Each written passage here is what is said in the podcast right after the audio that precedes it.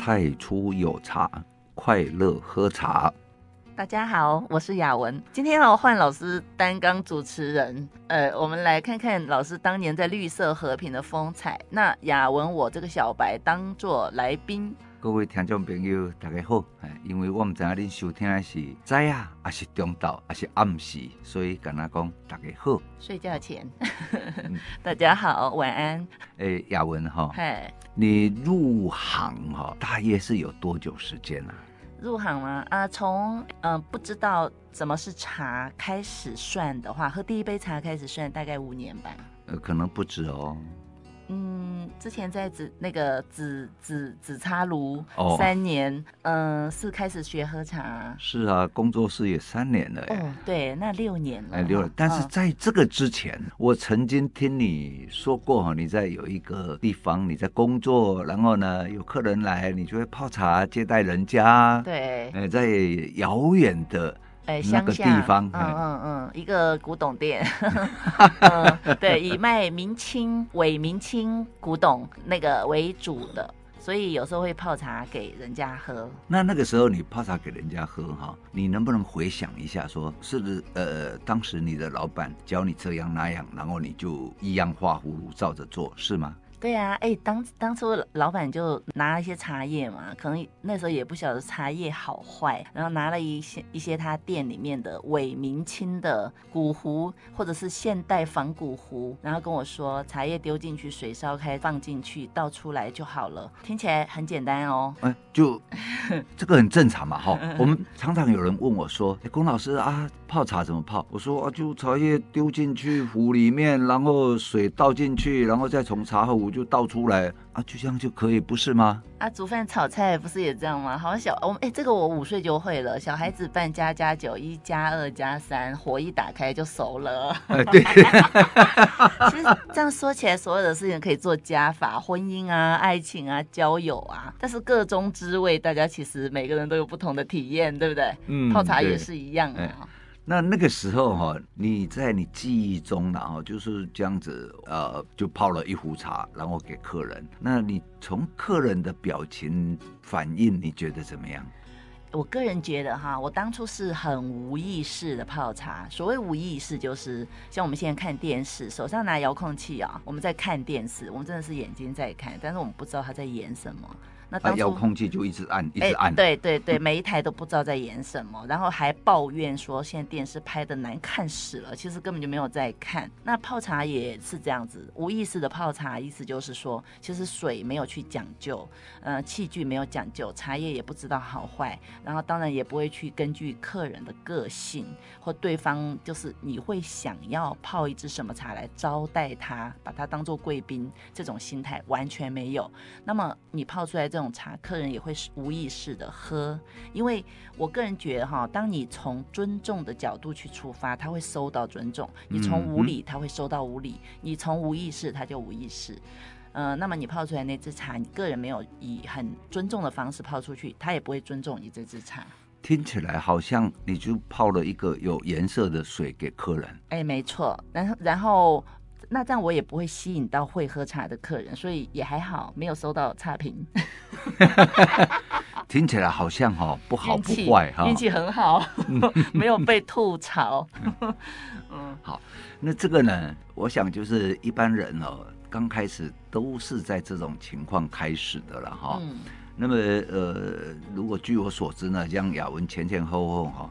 有意识无意识啊，反正就是把茶叶丢进去，然后水倒进去，然后倒出来。那有一杯有颜色的水啊，称之为茶，然后就喝了啊。那喝了怎么样？也不知道怎么样啊。嗯，对呀、啊。会吗？会真的不知道怎么样吗？会会知道啊，就是会说这个茶难喝啊，说现在茶都不好喝。其实不会想要来怪自己，说自己不会泡。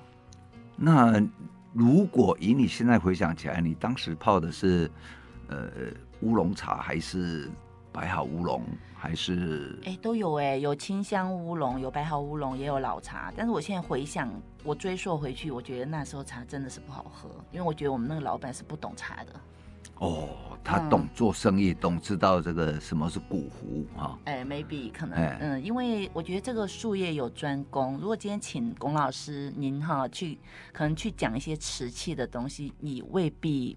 可能比他专业，因为他花时间在这个部分。瓷器那个我不懂啊。对，但如果让他来跟你论茶，我相信可能三秒你就把他打趴。还有因为茶的关系哈，会相关。我个人啊哈，会接触到，比如说像刚刚雅文有谈到说古壶啊，然后你加一个伪明清啊，其实这是一个很有趣的话题。对，我不能说假的啊。但也可能是真的，嗯，因为呢，一般在根据我个人所理解啊，一般在这个鉴定一件古物的时候哈，会从胎土器型，很重要的是那个什么釉，嗯，但是宜兴壶没有釉，嗯，啊，就是一个陶土嘛，那这个为什么有的是亮的，有的是不亮的？对嘛，就是说哈。嗯那有的亮的，有一种亮的是水磨紫砂啦，嗯，就是那个时候是削泰国哈，然后你把那个壶啊拿起来哈，就听说哈，我也是听说的，因为我不是活在那个年代的人，就放在这个水里面，拿一个石头这样子跟对着壶这样磨磨磨磨啊，磨到最后哈，那个表皮就这样发亮，嗯，那现代人呢就拿那个呃，有一种叫做砂纸。好，有一种叫水砂纸，哈，追刷抓。嗯，那这个水沙子呢，你把茶壶哈放在水里面，然后或者是这个呃水沙子沾水，然后下去磨磨磨，慢慢磨，把那个表皮哈有一层我们称为烧结之后的皮壳，把它磨掉。嗯，那这个呢就会变成水磨紫砂。嗯，后来哈有在更进步的，就是有人哈在磨玉的。就是弄一台机器，然后那个玉哈，呃，丢在一堆他们特殊的石头里面，然后丢丢在里面，然后那个机器一开，咣咣咣咣咣咣这样子哈，那那个石头就会震动，然后那个玉啊，或者是茶壶，你就是也一样当做玉一样放进去，但是茶壶哈，因为比较怕磕碰，嗯，所以呢那一种哦，它就是那个震动力哦转小一点，然后。就一样，轰轰轰轰轰轰，那可能经过十小时、二十小时，那出来也是会变水磨紫砂。哦，那、嗯、那那个呃，我个人觉得水磨紫砂就是比较细致，然后表面表皮摸起来细致，嗯，也比较薄嘛。呃，好像通常比较薄。呃，磨了以后当然会薄一点点。比如说，嗯、呃，我们有一把壶，那个盖子破掉了，嗯，然后请师大的陈教授。帮我们做修缮金缮，嗯，哦，那一把呢，就是我个人磨的水磨紫砂。那那只壶要我我我觉得是泡清香茶比较好喝，是吗？嗯，那只壶是我买的第一只壶了，哈、哦。嗯、那后来破掉就一直舍不得丢，以至于留到现在也四十几年，哈、哦。嗯，留到现在当纪念品了。对，当纪念品了。嗯、那那个壶呢，就是啊，泡什么比较好，哈？我记得我那个壶第一次泡的茶哈，是当时叫做宋种。哦，宋种哦，欸、哦，那时候的宋种本来就好喝啊，什么壶泡都蛮好喝。那但是那个宋种是台湾做的宋种，就是把它用文山包种茶哈，然后焙的黑黑的，然后装在这个罐子里面，然后就叫宋种。人家说中国大陆人很厉害哦，很多台湾过去都都把它，比如说东方美人好了，在福建也有东方美人。我现在发现我们台湾的茶农也蛮厉害的。中国哎，刚刚说台湾的茶都可以做成中国品种，什么宋种，然后龚老师最近用平林的一个品种做了一个台肉。台湾肉桂，我是 我已经快要把它弄成这个大红袍了，因为哈，基本上大红袍是用三到四种茶，然后下去哎，拼配烘焙哈。嗯、那我那个是用从武夷山带过来的，其实都嘛是武夷山，还有安溪哈的对这一个铁观音，嗯，做成包种型，还有呢这个呃肉桂种。呃，做成包种型的这样子啊，就跟武夷茶差不多啊。哎，老师是说那个台湾的台湾的铁观音都是有武夷种跟安溪种？过来的吗？不，我们台湾的有原生山茶，我记得我们前面一两集有谈谈过哈，那个是台湾的原生种。嗯，那么我们现在市面上看到的这些品种哈，呃，都是从福建那边过来的，比如说这一个呃安溪铁观音移植到这一个木栅，那现在就变经过木栅的特殊做法，就变木栅铁观音。嗯啊。那我讲的那个安溪铁观音哦，呃，雅文可能那时候太年轻了，流行的时候你太年轻，现在也很年轻啊。啊啊，是啊，对对对对对。那那个时候只能讲你太小，而且你没有喝茶。嗯、那个时候我们叫特官。那时候三岁吧。哎，那时候我们叫特官哦，就是叫做特级铁观音。嗯。那这一个那个特官呢，在香港烘焙之后啊，也就是变成香港。每一个茶行的这个呃铁观音茶王哈，每一家都有铁观音茶王，但是每一个人拼配不同，那出来还有烘焙不同，出来风格会不同。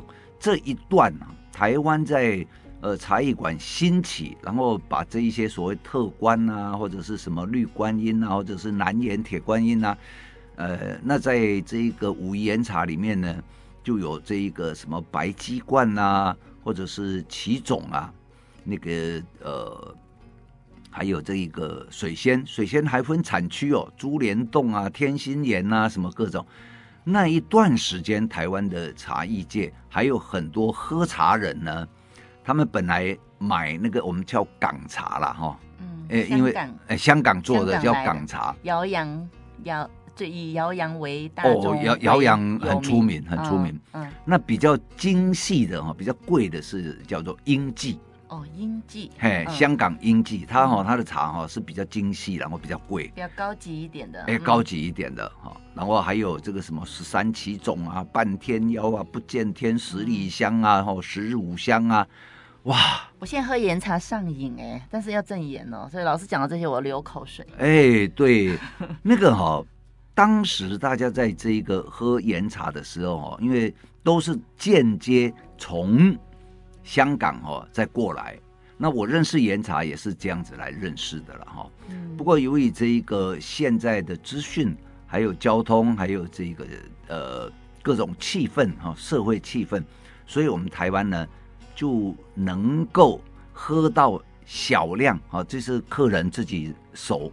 吸进来，因为我们政府禁止进口。那时候吗？现在哦，现在没有禁止禁止进口。哎、嗯、啊，那个时候哈，因为是香港嘛，嗯，所以是用港茶的名义哈。不过也没有人正式进口啦，嗯，大部分都是这个 hand carry，就是有一些侨生来来去去呀、啊，这个飞翔呢，飞翔窝哈，然后就带着茶，然后赚飞机票钱。时候中国大陆可能在推广他们的茶，也没有在限制哦。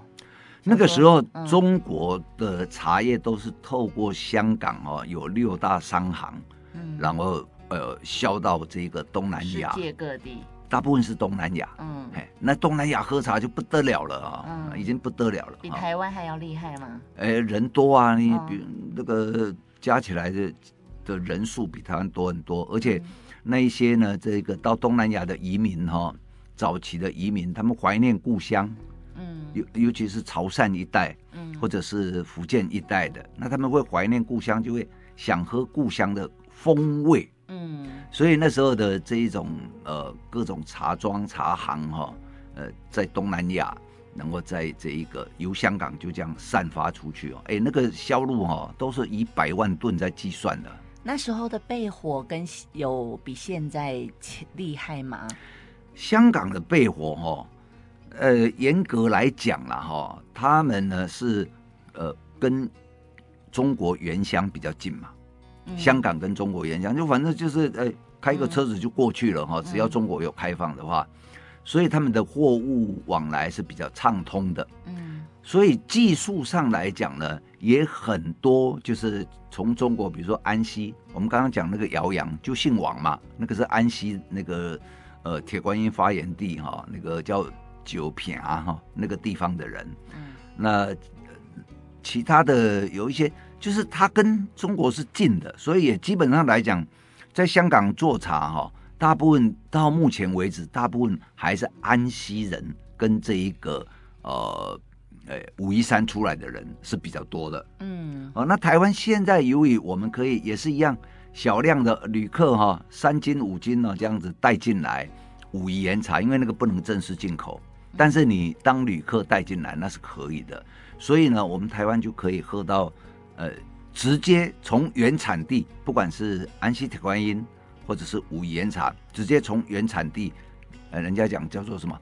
直送是不是现在的名词啊？直呃差不多。哎，直送到的到到，嗯、到台湾这样子哈，嗯、所以我们是可以喝到比较原味的了哈。嗯。那么雅文哦，呃，你错过那一段时间，就是我们，呃、哦，你你你很小的时候啊，甚至搞不好还没出生的时候，原味的，嗯，透过哎，那个是港味的。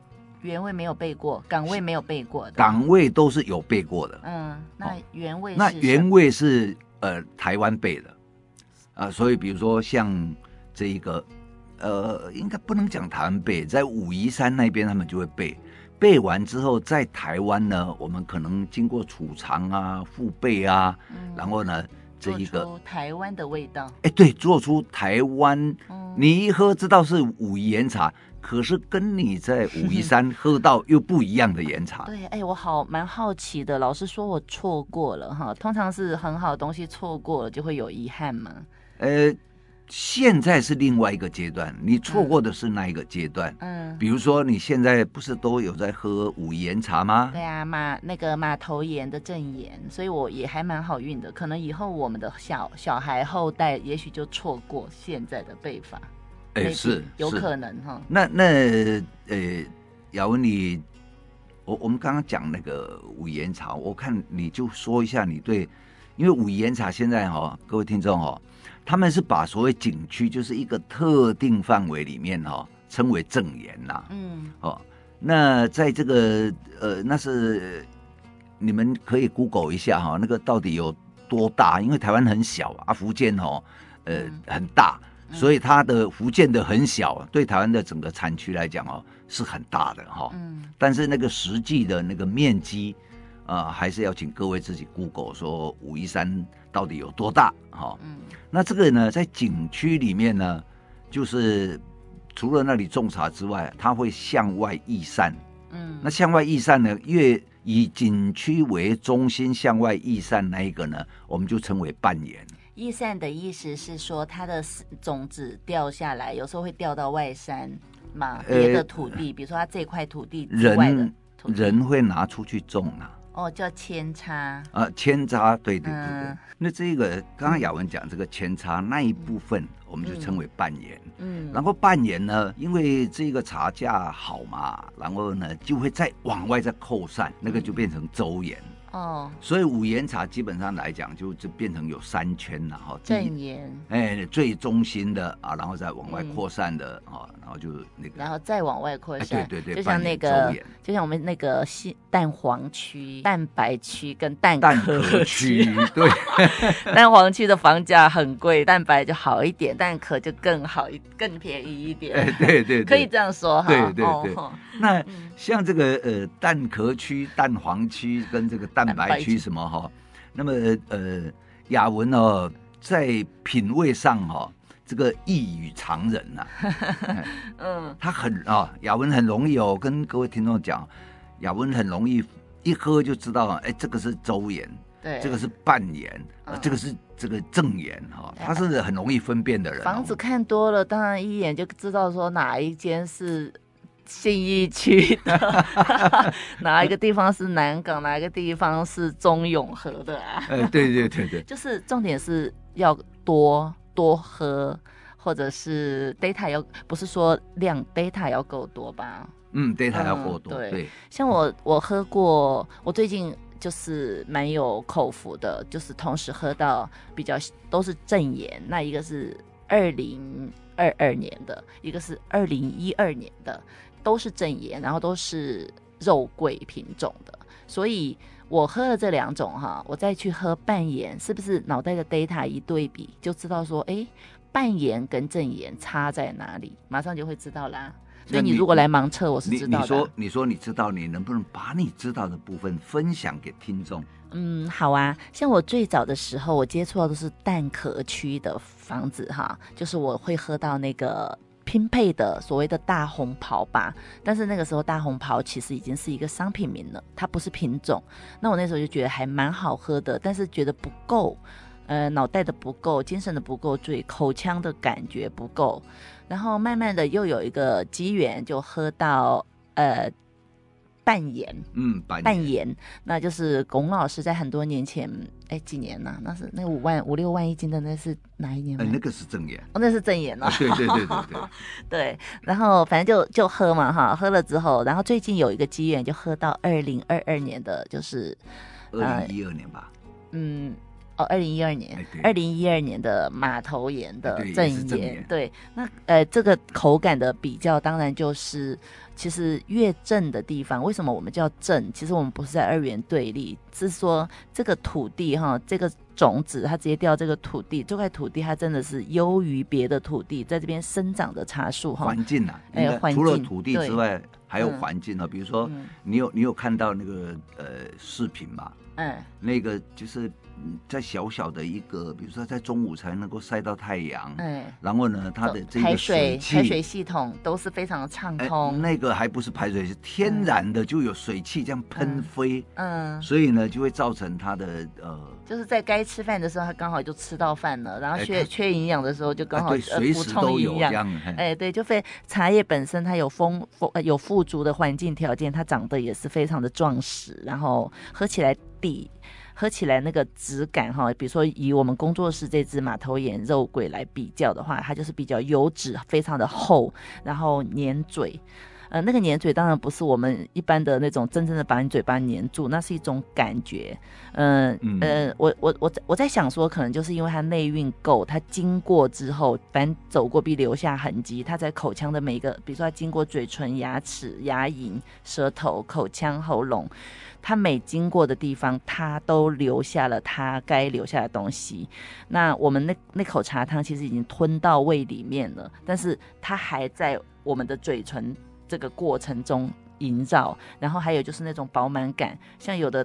呃，茶它是只走舌头中间，可是如果是那个正眼或者是比较饱满的台湾茶的话，它是整个两颊、牙龈跟那个舌头的根部两边，就是龚老师讲的口腔八部，这个你们可能要来上课才会知道。对，口腔八部每一个地方所到之处皆有，就像李宗盛讲过一句话哈。呃，人生没有白走的路，那我也觉得说茶没有每一口都是白喝的，就是那种满足感。因为我们时间有限嘛，那茶叶其实有的时候不会说每天像牛饮一样喝一口算一口的话，那种感觉是很棒的。那那一种你就觉得说，跟你以前那种不晓得那不满足，但是空空的喝过了之后空空的，嗯哦，那种感觉跟正言喝过不会空空的，心里面就被。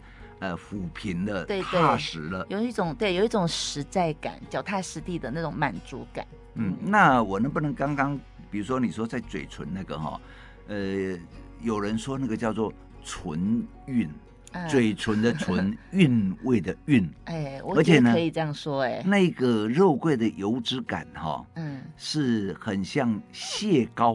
嗯、我们吃了蟹膏以后，不是在嘴唇会有一个蟹膏，然后。